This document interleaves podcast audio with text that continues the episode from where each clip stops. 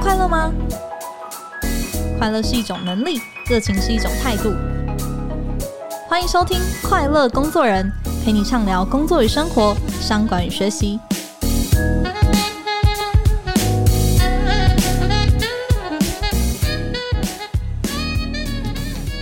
大家好，我是 Cheers 快乐工作人的副主编邵敏。诶，不知道大家有没有听过一个沟通的三 V 法则？那也就是说，说话者对其他人产生影响的要素哦。第一个，visual，视觉上面的身体语言，包含了你的姿态啊、手势啊、眼神等等，就占了五十五趴。那第二个，vocal，也就是声音的语言哦，你的音调、音量、语速等等，就占了三十八 percent。那第三个是 verbal。也就是我们常常谈的内容，其实只占了七个 percent。那这个结果啊，我想很多人都有一些切身之痛哦。可能是明明准备了一个很完整的提案，或是好不容易约到的会面哦，诶，为什么在这个对话过后没有达到理想的目标？那问题呢，可能未必是在内容，而是你怎么说出口。那今天呢，我们特别邀请到许多 CEO 的说话老师哦，那同时也是很多朋友们非常熟悉的声音，他是。财经节目的主持人与作家，也是我们媒体业的大前辈夏运芬，欢迎运芬姐。嘿，少明好，还有大家好，运芬姐好，很熟悉的一个声音哦。其实今天对我来说，真的压力山大，因为要访问一位访问经验超过万次的来宾哦。但我也必须分享一下，其实我们刚刚会前有稍微聊到一下，我第一次上外部的节目，就是运芬姐的理财生活通，然后当时要分享我们做那个竹科工程师的议题啊，哎，我其实。非常紧张，可是，在韵芬姐的这个就不用紧张啊，超级紧张。的一个丰富的经验，没有没有，但在跟韵芬姐的这个谈话过程当中，其实不知不觉，我觉得。就娓娓道来，而且我还记得当时结束了那个访谈，然后在计程车上，我才突然间回过神来，哎，刚刚好像被施法了一样，就是怎么那么轻松、那么自然，把话都说出来了。所以可以说，运芬姐的这个说话功力，我是自己有亲身体会过的哦。我知道您除了主持人跟作家的身份，其实也协助了不少的上市柜的公司的 CEO 或是发言人，就是训练他们的沟通表达。这个秘密竟然被你知道，没错，在业。界传默默的传开来对对对，因为其实台湾有那个上市贵公司发言人的训练，然后在证监会，嗯、对，那那时候我一直在做这样的一个训练。对，嗯、其实也应该是因为有这样子的契机，所以您也把您的实战经验就是整理出版了，就是夏运芬的说话。哎对对对，这个很重要，这个很重要。对，也是跟我们天下就是合作的。那我首先想要先问问运芬姐，我真的很好奇，嗯、就是这些大老板把你找去啊，哎，他们的痛点是什么啊？哎，这些。一方面是我以前就是记者，所以我常访问一些啊、呃、大老板。那后来呢，是有一些上市公司的啊、呃、发言人，还有我们的一些政府官员，哦、连官员都找上您了。对对对，那、啊、他们就跟我说，奇怪了，为什么我说的他们都听不懂？哎，问题来了，嗯、那我把它终结呃总结起来哈，我想有很多的总裁也好，老板也好，或者是说呃政治人物也好哈，总之这些我们统称为大人们好了哈，他们有三种类型，第一种他会说太多。那第二种呢？因为他会一直说他的丰功伟业，他的过去啊，他怎么样？说的太多了。那有一些可能宾客或者是客户就会觉得不耐烦，跟我没什么关系。对，或者是说啊，有一些政治人物说的太多了，然后呢，民众的感觉是，哎，你一点都不接地气。嗯，所以这就是说太多的类型。那第二种呢，他是说太少。哎，也很好玩，因为有些大老板在跟底下人沟通的时候，或者跟客户沟通的时候，他会觉得你应该都知道了.这还需要我告诉你吗？那第三种我觉得更好玩，他根本不说，他让你们猜。比方说，他会说：“少敏，那你接下来该怎么做？”你没有告诉我预算，你也没有告诉我这个时辰，你也不知道告诉我说到底是跟哪个客户往来，然后你就说接下来该怎么做？哇，最困扰的那种。对，那你的心里是说，如果我知道怎么做，那应该是我当老板吧？嗯，没 错。所以，所以我觉得总结就是说，大老板好，或者大人们其实都有一些痛点。好，那这些痛点其实他们不容易察觉。他比一般人还不会察觉。嗯、比方说，我们自己在跟老板沟通的时候，我们发现老板的眉头皱起来，我们就会觉得，哎，我们刚刚是不是说太多？老板不耐烦了？我们可能会有这样感觉。OK 啊，因为我觉得说话不是只有语言而已，还有你的身体的一个语言，还有你的这个眼神、你的姿态，都陈述了某种意义在里面。所以我觉得一般人我们会察言观色。可是老板就不会嘛？哦，相对来说，他们可能觉得我说话，大家就要认真的听，对，认真的吸收，对，你就要认真听嘛。可是认真听但半天，大家就觉得不耐烦嘛。你讲了这么久，我们为什么还不能开始吃饭呢？我最怕很多尾牙的场合，或者是我们公司周年庆的场合，然后就很多老板一直说，一直说。所以我觉得说太多其实是一个问题，或者说开了一个会，嗯、老板讲了一个小时，那接下来该怎么办？这这效率就就很差了哈。通常有一个会，就是你开三四个小时，可能都没有结论。好，这就问题在哪里？对，有时候我们都会觉得说，这是呃员工效率不好吗？员工不了解这些公司的目标吗？其实不是，是大老板的问题。这样听起来，其实蛮多老板他们应该也是踢到了一些铁板，但没有人敢跟老板讲啊。啊，OK，所以有自觉的还是比较偏少数一点。对对对。但是如果是哎这种想要针对自己的说话力来改善的老板找上您，嗯、您从哪里下手啊？呃，通常我都会，当然会先了解一下老板的背景啊，嗯、因为说实在，比方说他是呃理工背景的哈，那我也有碰过那个呃建筑师哈，他也是一个大老板，但因为他太 detail 了哈，就你要先收集资料。其实我觉得有时候我们在认为说说话课要很会说之前，其实要收集很多的资料，了解一下他的成长的一个过程，他的背景，嗯，然后再来问，就是他在呃哪一些活动的时候碰到一些问题。我曾经还有一个。大老板问一个问题，说：“哎，那个结婚那个致辞我都不晓得该 该怎么致辞。”那我心里想说：“啊，你这 Google 搜寻就可以了，你干嘛找我啦？”现在还有 ChatGPT 帮你写了。那我就觉得说：“哎，我都不好意思，你这样找我。”也就是说，后来我也发现到他的幕僚也跟我讲一件事，他就说：“呃，老板呢、哦，人家只给他五分钟的。”致辞时间，可老板很难掌握。嗯、我就说，其实这不是老板的问题，这是幕僚的问题。也就是你应该知道你的老板一分钟讲多少字。OK，是不是？这个都要算进去。那当然，那当然了。对，我们待会也可以聊到，也就是我过去也是这样训练我自己的。那讲多少字之后，人家主办单位希望你老板来致辞的时候呢，大概是几分钟？那如果说，哎，给你一个五分钟、十分钟，那你就可以准备。这样子的一个数字的一个文稿给老板看，嗯、就怕有很多人就是老板要陈述很多的政绩，所以他通通写出来了，所以这是幕僚的错，这不是老板的错。嗯，所以我觉得你必须要知道你一分钟讲多少字。嗯、呃，很多老板的问题其实是幕僚，所以幕僚也要稍微留意一下。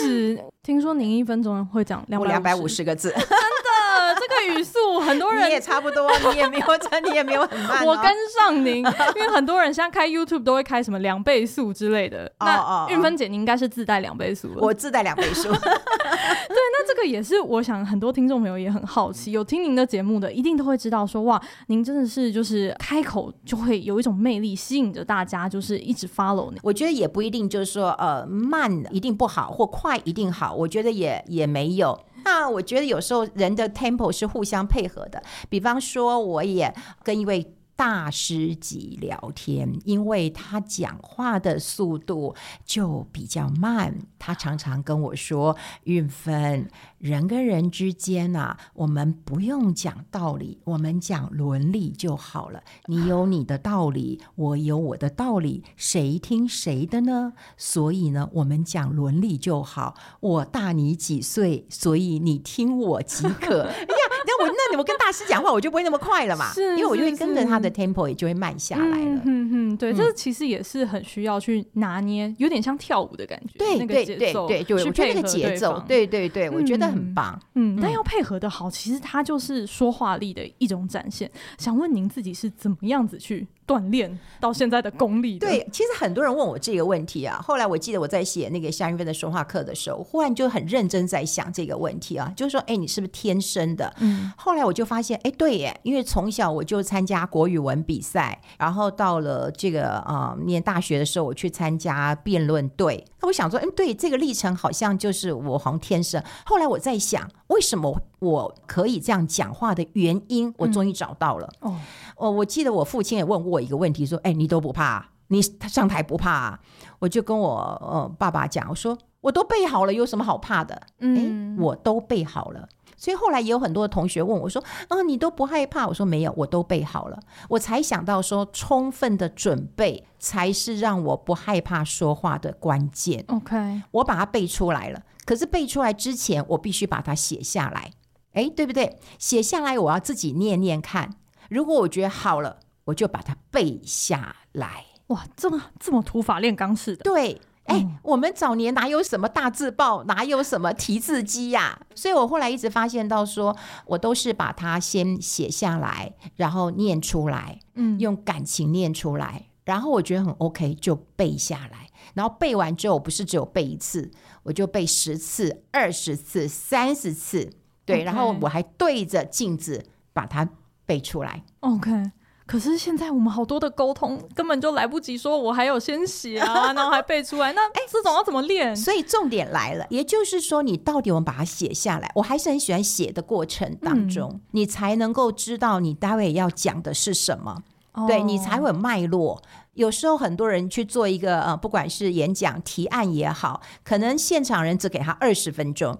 可是他前面介绍他公司已经讲了十分钟了，所以后面十分钟的提案就草草结束了，那这个 tempo 就不对了。所以我觉得重点就在于说，在写的过程当中，你就会知道你有多少时间，你要做多少的准备，你有多少的字。就我们刚刚讲过了，你一分钟讲多少字，你有多少内容必须呈现，然后你有一些删减。那你才会知道说你的重点到底在哪里，别到时候匆匆下台之后，你才发现到我该讲的都没讲，不该讲的全讲了。嗯，所以我一直觉得充分的准备才是最重要。就像你我我们都采访，可是最重要的采访、最精华的，反而是我们在事前的准备工作当中，我读了这些资料，我有一个、两个、三个不清楚的时候，我面对面了，我问到了，然后我整理出来，那才是最棒的。嗯，绝对不是我什么都不知道，然后我去问，然后问了以后，我就把它写下来。不是这样的，就不是说单靠你临场到底有多会反应，对，到底有多会说话。对，我觉得事前的准备是最重要的。所以有很多人讲说：“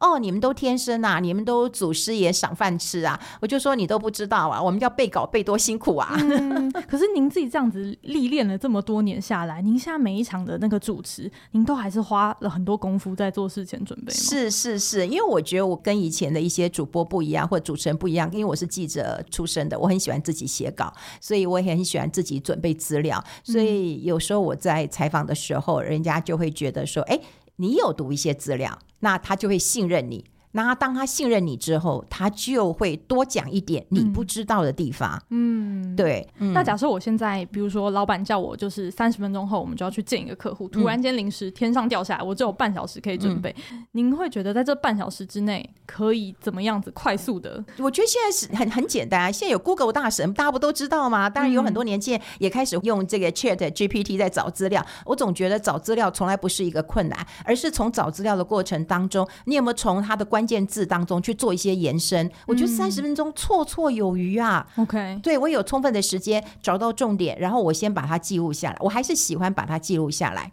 对。Okay. 然后呢，再做一个很像心智图一样，哎，这个地方哪一些我资料没有查到的，是不是可能会是这样子？那我大概要不要跟他确定一下？那如果确定完他是这样或不是这样，会有什么样的结果？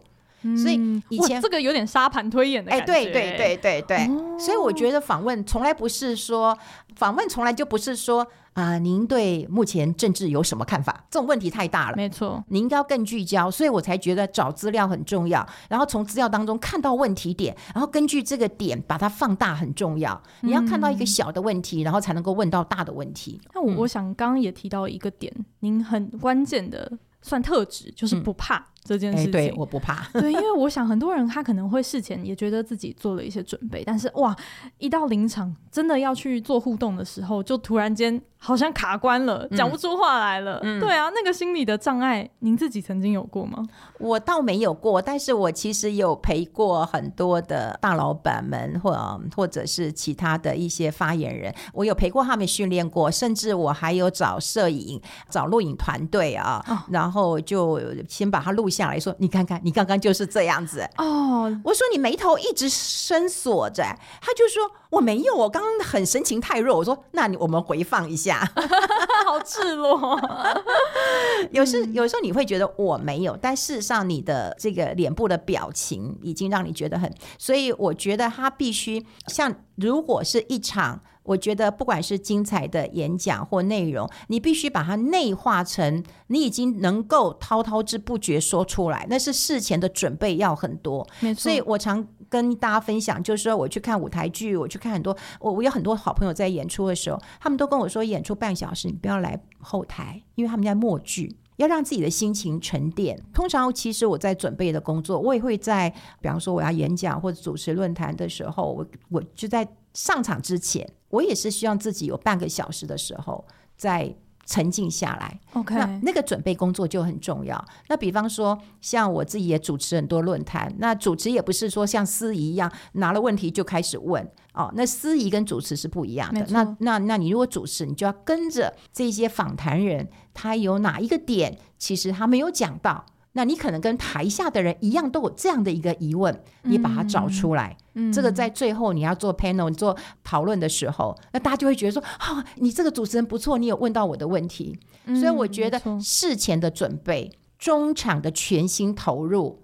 跟你最后的总结，那都是非常重要的。嗯，那个就要自己不断的练习。我只能说不断的练习。哦，就像你刚刚讲过了，就是还是很害怕。我想你第一次很害怕，你第十次就好一点了。你第五十次的时候，你就太弱自然了。嗯，我觉得要自然是可以训练的，但是不用说哦，我今天就是一个讲话很慢的，我上去要很快，不用。或者我今天没什么手势，我上去就要讲那么多，也不用。OK，嗯，还是忠于自己，忠于自己，人家才会相信你，因为你讲的就是你心里的话，你最真实的话，你也不是演员，嗯、而且一个好的演员也不会让你觉得我在演呐、啊。嗯，没错没错，我我看呃玉芬姐的书里面其实有提到，我觉得那个练习哦，真的是深入日常。听说您看影集的时候，哎、呃，对，都会猜他下一句要说什么。你也觉得我有毛病吗？这个真的是已经内建在您的那个日常的每日运动的模式里面了耶！哎，我觉得这个能力要训练。你看，你像现在大家都很怕什么 AI 人工智慧，对不对？怕取代我们，对不对？然后现在每个人都要问这个 ChatGPT，你要会问啊，他才能够帮你做到更好的答案。如果你不会问呢，你就停了呢，那你就看他演出了。所以我觉得我们要怎么样去驾驭人工智慧，就是你要会问。OK，嗯，会提问，对，会提问，嗯，那我想问，就是运芬姐，您协助了这么多的，就是老板们啊，然后去破除他们自己的，就是说话上面的一些盲点，嗯，有没有一些你比较常听到的迷思啊？他们对于说话这件事情，迷思啊，呃，当然有几个迷思啊。第一个，他们就会认为说，是不是一定要宣扬政策为主？那我会觉得有一点点的小落差，就在于他们想要宣扬政策，可是不如用一个好故事让大家更有感。OK，这也就是说，我常觉得没有接地气。嗯，好，我会建议有一些老板，就是你尽量的去。真实的去关心一下你的员工，跟他们聊聊日常生活，甚至你跟他们吃吃饭，知道他们的问题。那另外就是他们有一些外派员工，那他也碰到一些问题，他就问我说：“我怎么跟他们谈呢？我薪水已经给他们了，那他们还要要求什么？”可是不是只有薪水，而是他们担心是文化的冲突啦，呃，语言上的一个适应啦，孩子要不要过去啦，太太要不要过去啊，这些问题。所以我就跟他们讲说，要接地气，然后跟一个人好好的这个喝一杯咖啡。然后用人话来讲，不要讲官话。嗯，与其说的方方面面俱到的样子，对，不如，不如好好讲一个有温度的故事。对，我觉得很多老板可能有一些包袱吧，哈，是就是说他认为应该讲这些，可是他忘了我们每一个人都在呃生活当中。我觉得如常的一个生活的分享，那是最重要的。嗯、所以分享一个好故事，比你讲长篇大论更有说服力。嗯嗯嗯，对，嗯、我在书里面看到另外一个我也印象很深刻的是，一般在对话里面最害怕的其实是。沉默或是空白，对对，像你主持这个，你不怕空白吗？很怕，对。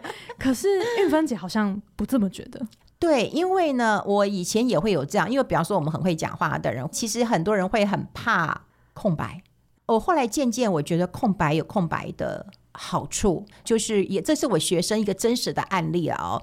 全公司都在开会，他是最新进入的，但我那个学生的个性非常的开朗。那大家在那个嗯脑力激荡的时候呢，嗯，其实大家都很安静。于是呢，他就举手了，嘿，副总，反正现在大家都想不出来，那我们就提早去吃饭好了。副总只有讲一句话：如果都想不出来，大家饭都别吃了。哇塞，对。那我学生就很痛苦，就跟我说：“老师，我哪里有犯错？”我觉得当时太干了，太恐怖了，嗯、那个声音都完全没有声音。我好不容易帮副总解围，对，我打破沉默了。对，我说你有 gay 搞，我就把他骂了一顿哈。我就说你忘了，我们都讲过，天塌下来都有高个子顶着。好，这当然没有发生过啦。不过真的天塌下来，真的是高个子顶的，对不对？嗯、所以我的意思就是说，你是高个子吗？不是嘛，对不对？你是现在主持会议最高的那个负责人吗？不是嘛。今天如果副总说，那大家想不出来，我们先去吃饭好了，哈，待会再来脑力激荡。那我觉得 OK。你今天才刚进公司三个月，试用期都还没有过，你怎么可以讲这句话？我觉得这个就是你搞不清楚，好，在公司的一个位阶上，这是一个职场伦理，你必须知道的。那第二个，我觉得他不是一个高手，嗯，啊，这个高手，如果说你今天如果说出去，我说，哎，那我去帮大家倒个茶水，也许可以，好，或者是我帮大家加一点咖啡，我觉得是可以的。你逾越了你的这个界限了。嗯、那如果说今天会议，其实老板就说，那这接下来大家有什么看法？除非你有更积极的看法，如果没有，你也不用多说。因为老板自己会说，天下就会有高个子会出现，或者有幽默高手会出现。如果你不是个高手，麻烦你就嘴巴闭紧一点，嗯，这永保安康啊。所以其实说话力不一定是外显的，它有可能是拿捏你什么时候不该说话。对，我觉得刚刚谈了这么多，能不能请玉芬姐跟我们分享一下？你觉得如果要一言以蔽之说，厉害的沟通跟平庸的沟通，你觉得关键的差异是什么？有没有达到目的？OK，呃，我觉得说话是要达到目的。当然有很多年轻人就会认为说话就是出一口鸟气。当成一种发泄，一种发泄，不吐不快。哎，不吐不快。可是又不是小孩，我不要跟你好了，我不跟你玩了。嗯、可是那只是情绪嘛。那、嗯、大人说话就是要达到目的。那请问你达到目的了吗？嗯、对，你今天去跟老板开口谈加薪，那你达到目的了吗？对，你要该怎么样去计划？你要跟老板讲这些话，你不跟他说，老板，因为我最近我的小孩出生了，然后他现在接下来请保姆，老板会认为请保姆是我的事吗？是我叫你结婚的吗？我叫你生小孩的吗？对，老板 always 可能是这样子。嗯，对，就是说你必须要去铺陈一下，你在这个公司有多么重要的地位。对，那现在增加了一个负担，你希望老板可以提供什么样的解决？对不对？你有没有贡献？有嘛？对不对？然后提出你的需求，然后再看看有没有可能老板可以帮你这个忙。嗯，所以你是不是很清楚了？对，所以你不能够去那边，就是刚讲过了嘛，有用的一个。发言就是达到目的。如果你今天只是跟老板聊聊天，老板说你最近怎么样？哎呀，好累啊！我生了一个小孩，又累死了，花好多钱哦。那保姆也找不到，保姆很贵，那就是闲聊，那不用达成目标，没错，对不对？嗯嗯嗯，你不用去效法说别人多么的口若悬河，或者说哎，好像讲的多么华丽的辞藻，嗯嗯嗯，你可以很像自己，嗯、但是你需要想清楚，说你有没有达成你自己沟通的这个目的。对。嗯，非常同意运芬姐讲的这个部分哦。我想，嗯，我们在这边稍微休息一下。我们在下半场，我想邀请运芬姐针对几个职场上比较常见的困扰，也来给我们的听众朋友一些建议。我们在这边休息一下，马上回来。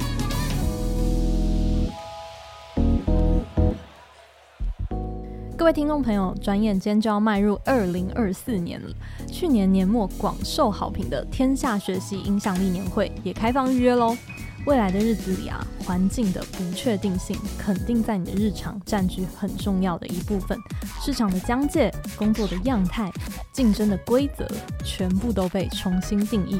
最考验的就是你的远见，还有你的人际网络。天下学习影响力年会，并不是演讲论坛，也不是单向输出的讲座，而是为领导者设计的充电盛会。十一月十六号，你将会和一群追求卓越的伙伴，以及走在时代尖端的影响力人物交流互动，发掘自我。在迎接二零二四之前，让我们一起大胆跨步出发，看见影响力。邀请您立即前往节目下方的资讯栏，限量的席次，敬请把握机会。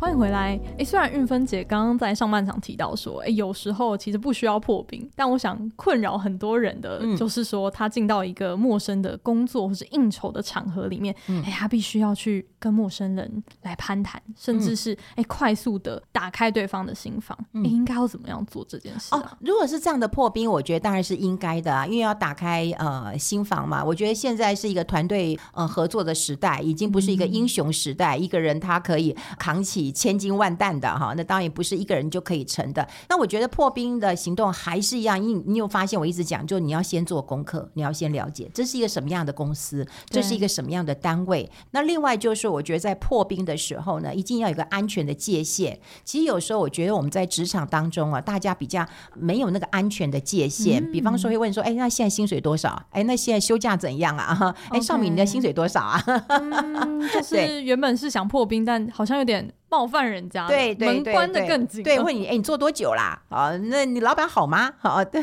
也许你是老板的朋友，对他这样问就就不对了哈。就是说，我觉得破冰最安全的一个方式啊，我觉得还是要先称赞别人。虽然有很多人会认为说，哎，称赞需要吗？哦，其实如果你发自于真心的一个称赞，我觉得是每个人都开心的。坦白讲，我觉得我们每个人都要被称赞。那称赞其实有几个方式。第一个，我觉得由由外而内。如果你真的不了解他的时候，嗯、你会跟他说：“哎，我我我觉得你今天的发型很好看。”这就是真心的，因为我看到了嘛。啊，或者说：“哎，你今天穿的球鞋很特别，这个颜色我很喜欢。”就是由外而内。嗯、那当然，如果说有一些你已经相处了啊，你是这个公司，可是你从这个公司调到这个部门，对不对？那你可能哎，可能也听过这个人，但对他并不熟悉。那你就可以比较内在一点，说，哎，请多指教。我知道你办很多次活动都很成功，那如果你需要的话，我一定可以协助的。也就你办了几次活动都很成功，所以你就对他有一点了解了。对，那他的对于这样的称赞就不会是虚伪的，是真诚的。嗯，但是呢，称赞其实有几个真的千万要避开哈，千万不要说，哎，少敏你变瘦啦，这个不行，这当然不行啊。阿伯呢，我静静就大哭一下，对对。你本来是想要称赞他的，可是他会觉得不舒服，说：“哈，我之前很胖吗？有吗？”或者说：“哎，你最近比较美哦，那我以前很邋遢吗？”好，就是说你不要有那种 before 跟 after。那另外，我就觉得真的要真心啦，好，就是真心，你真的觉得哎，这真的不错哈。嗯、那当然，我觉得除了称赞之外，你可以聊下天气，比方说刚好下雨，就说：“哎呦，下雨好麻烦哦。Okay. ”我我又忘了带伞，我常常伞搞丢了。也就是你从自己开始讲起哦。对对对，我在韵芬姐书里面也有印象很深刻的一段是，嗯、您在肢体语言上有时候也会去跟对方做一个镜像的这个比拟，让对方对你产生某一种熟悉感。能不能跟我们说明一下？哎，这个是哪一招？对，因为我觉得人都很喜欢跟自己的亲近性会拉近关系。比方说，哎，你啊，你是客家人啊，我也是客家人。像我一个朋友就说啊，你是怎么的？他会拉近这样的一个关系，或者说，哦，你是那个这个北女，我不是啊，我也是北一女啊，或怎样怎样啊？对，或哪个学校母校，对，会拉近这种关系。那如果多对一个人你不是很熟悉的时候，像我曾经就有一个大老板，你知道吗？他每次都说，我跟你。讲拍桌，一直拍桌，你知道？那大家都觉得很奇怪，他到底是高兴还是不高兴？嗯、然后他他因为他很严肃嘛，哈。那后来他讲了很久之后，我跟他说：“那现在轮到我讲了吗？”就他就笑了，他就说：“啊，你得偶挂啦。嗯” 那我会觉得说：“哦，原来这种亲近性他也是喜欢的。”嗯。然后另外就是说，我觉得那个镜射就是因为照镜子嘛，哈。你可能不知道你自己怎样了，可是如果你看到一个跟你很亲近的人，你觉得不知不觉的。你就会觉得说，哦，我们也还是同路人，所以有时候当然是可以看到动作。另外一个，你可以拉拉看，就是说，哎，你是哪个学校毕业的啊？你住哪里啊？哎，我们都台南人哎，哎，我们都天龙国的嘞，哎，我们都什么，我们都吃甜的嘞，哈，就是说 你可以拉一点那个距离感，把那个距离拉近一点，你就觉得人好像也很亲近了。嗯嗯嗯，这个也是需要一点艺术哎，因为像刚刚那个拍桌的，哎，感觉操作的不好啊，对，如果操作不好是不行的，所以，所以我常讲，就是说，其实是透过练习。的，嗯，对对，要在很呃很安全的一个情况之下，像我刚刚也讲过，同事之间他会说，哎，你有小孩吗？可你问的方式错了，你应该说，哎，那当然不应该问了。我觉得现在职场是不应该问说你有没有结婚。可我常常就会觉得说，你有没有小孩？我又没结婚，啊就就很尴尬了。嗯、所以必须要在一个安全的环境当中，嗯嗯嗯、你曾经有听过。他提到说：“哎呦，那个小孩现在很麻烦呢、啊，有那个公立的又又没办法申请。如果你有听过，让他在很安全的情况之下说：‘哎，你有小孩啦，多大、啊？哦，你什么时候结婚的、啊？’就就可以比较就就可以探索了。所以千万不要去忽然说你没结婚啊。”那、啊、你为什么有小孩？我我听到那个茶水间的时候，我觉得好害怕。OK，所以其实，在茶水间当中，我觉得人家的薪水、婚姻状况，哦，甚至就是说这个孩子，通常其实我们不问，除非是你有点有些亲近性。嗯、所以我觉得有一些界限也必须拉起来。我们需要亲近感，对可有一些界限也必须要建立。嗯嗯嗯嗯嗯，没错没错。其实有几个话题，尽量不要把它变成第一次见面闲聊的东西，千万不要聊啊，政治也不要聊，嗯、宗教也不要聊。是，那我觉得另外一个就是造成大家很多就是痛苦的点，嗯、其实就是说，当你这个沟通是比较很常说 difficult conversation，、嗯嗯、就是比较困难的一种对话，就是说你可能要讲对方做错了，嗯、指出对方的缺点等等。嗯、那华人的社会其实真的是相对来说很怕冲突的，嗯、就是以和为贵啊。嗯、那在这样子的一个嗯情境之下，我要怎么样子去维护对方的自尊？可是我自己又要有。保持我自己应该表达的立场。呃，我觉得这点是其实蛮重要的。我常常听到几个话哈，我都会觉得你是想要试出我们的善意。毕竟不管是我们华人、台湾人，其实我们非常的温良恭俭让，我们非常的客气啊。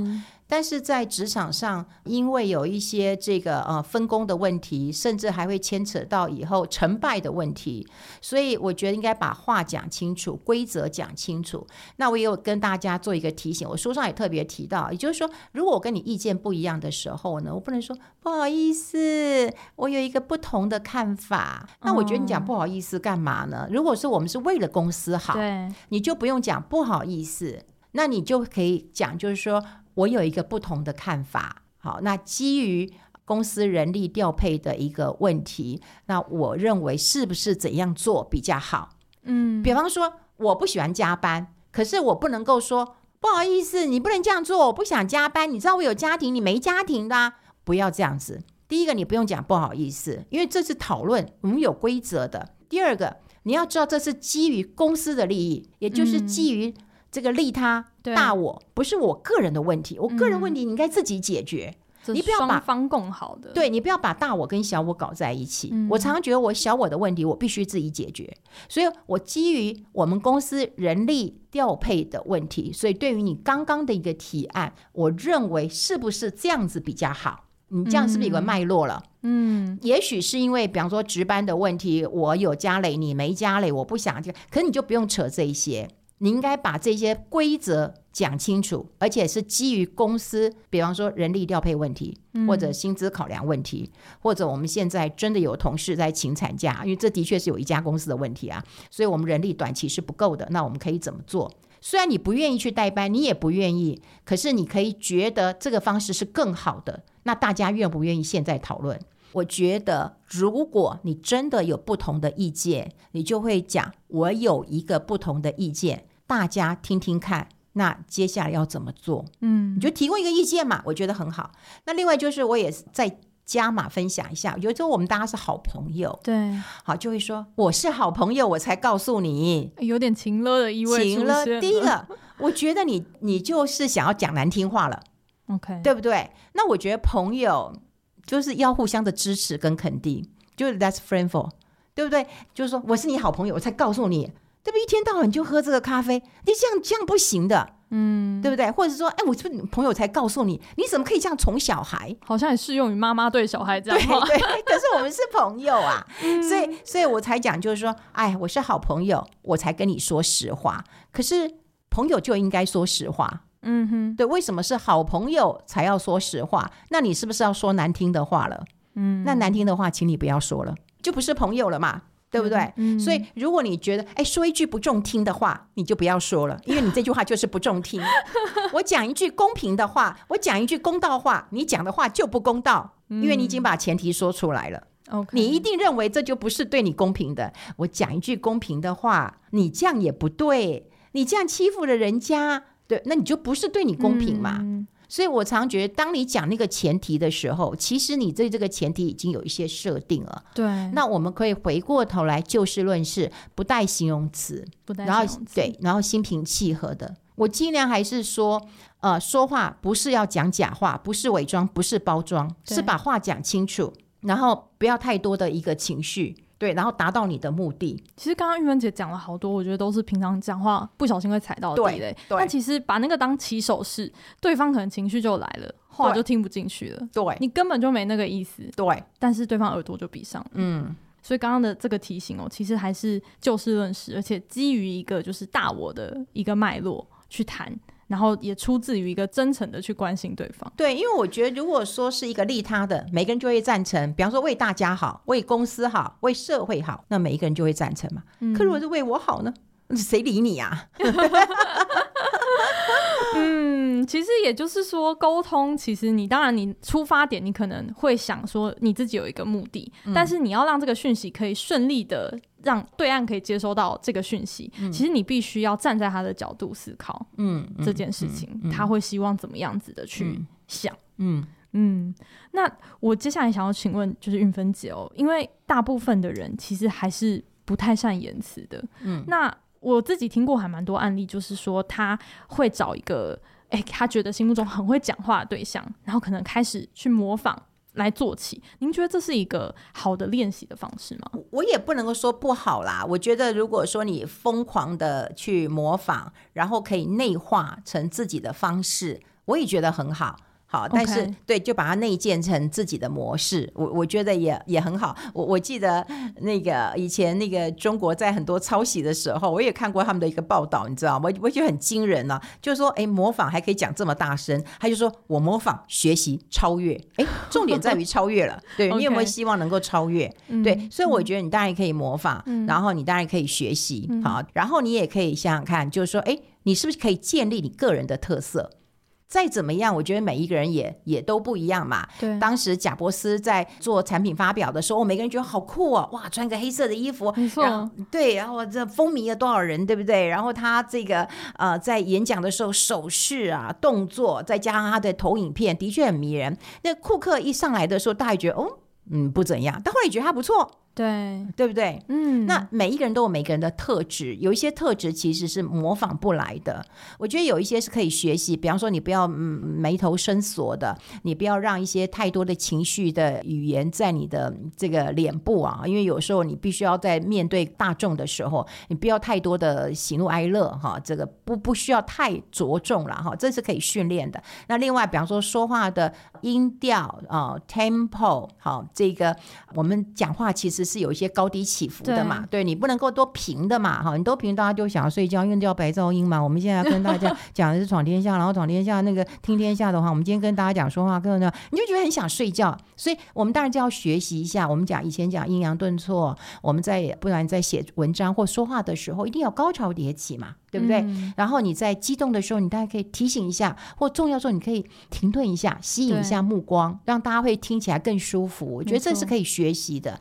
但你说学一个人的他的讲话的方式，他的、所有一切动作，我当然觉得难度是很高的啦，是非常高。嗯、因为毕竟我们不是模仿的，我们不是演员，啊、很难做到。嗯、但我并不排斥去模仿学习，但必须要内建成自己的，内化成自己的模式。嗯，那要长出自己的风格，或者说有自信的，可以开始对外的去说话。嗯，这件事情听起来刚刚有非常非常多的要练习、要注意的地方。嗯，那运芬姐有没有建议，如果要从一件事情上开始下手去练习，会是哪一件事？我觉得大家有没有机会啊？因为我很喜欢大家推广，大家看看书吧。你就把你喜欢的书打开，然后哪一段话你最喜欢，你就把它念出来。嗯、哦，念书啊？哎。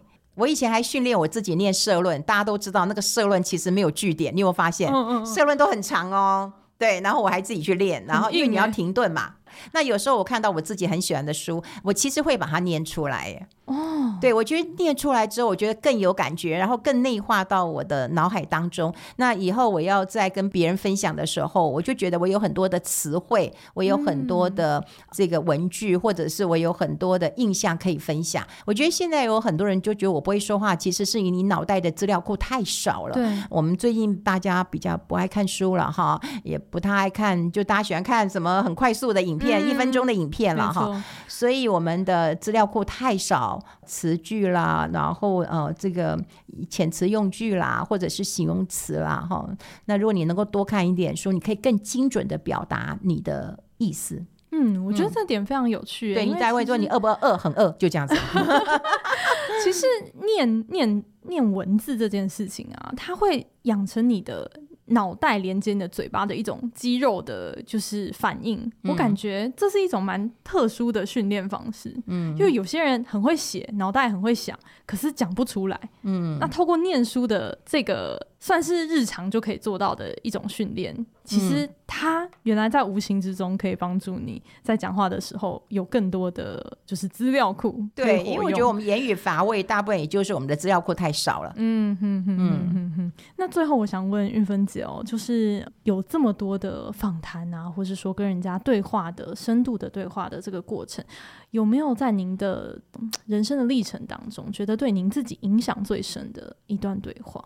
一段对话，好好多段其实都很感动啊，嗯，真的，嗯嗯，特别的一段啊。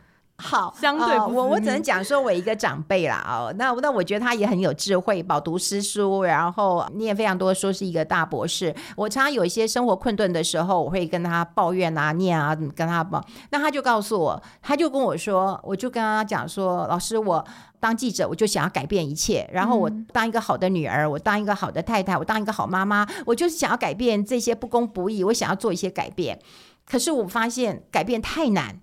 他就告诉我说：“对，改变太难，那我们就学着接受吧。”我就觉得他就两句话，哎，嗯，让我茅塞顿开。也就是说，其实当然接受是更难的一件事情，对不对？我看不惯这，我看不惯那个。可是我是不是他也没有告诉我说：“云芬，你不要改变自己，呃，你不要改变别人，你要改变自己。”他不是用这种法说法，嗯。所以我觉得老师饱读书籍。然后也看尽人生，那他就告诉我说，改变太难，就学习接受。我觉得这也是我这几年当中很重要的一个功课。那我也在就是看到很多不开心的时候，或者觉得我无法无法改变的时候，我虽然是接受，对，我接受之后，我还在想，我用什么方式接受，我心里才会比较舒坦一点。嗯，我觉得这也是一种学习。嗯，那您在听到这句话的时候，我蛮好奇的。他是在什么样子的，用什么样子的方式告诉你？因为我想这句话也许从另外一个人口中说出来，您不一定会觉得哎、欸、有被感动到的感觉。对啊，因为我我不会跟其他人哭诉啊。哦，建立在有信任的关系。对对对，我觉得有信任的基础很好。嗯，对，因为我去找他的，嗯、我的目的性就很清楚了，嗯、就是我是要去哭诉的。对对对对。嗯，但其实话也不用多。嗯、对，所以我觉得我们每一段谈话其实都有目的性。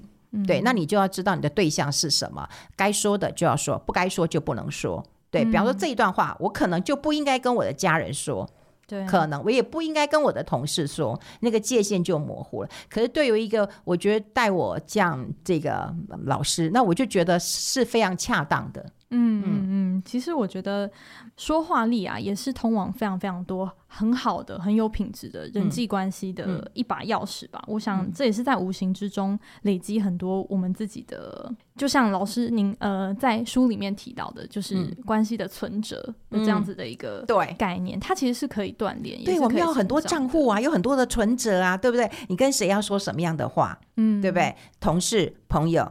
家人，对对，那个界限也要有，然后你要累积一下你的资本。嗯，但我想在这个时代哦，嗯、说话力这件事情。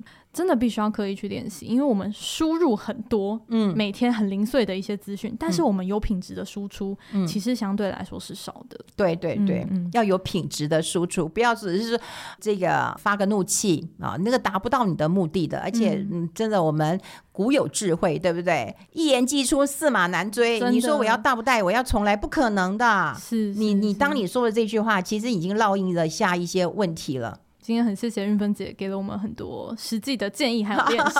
好，对，谢谢。我今天回去也要来找那个书里面我喜欢的词句来把它大声的念出来哦。好，嗯，那我想今天听众朋友可能听了也蛮意犹未尽的哦。那我们最后也分享一个好的消息，就是韵芬姐在我们十一月十六号也会担任我们天下学习二零二三的影响力年会的演讲嘉宾，那跟我们的与会者分享更多独门的心法哦。嗯，那也很欢迎听众朋友来点击我们下方的资讯栏连接，把握限量的席次哦。那我们今天的节目就到这边，我们下期再见喽，拜拜。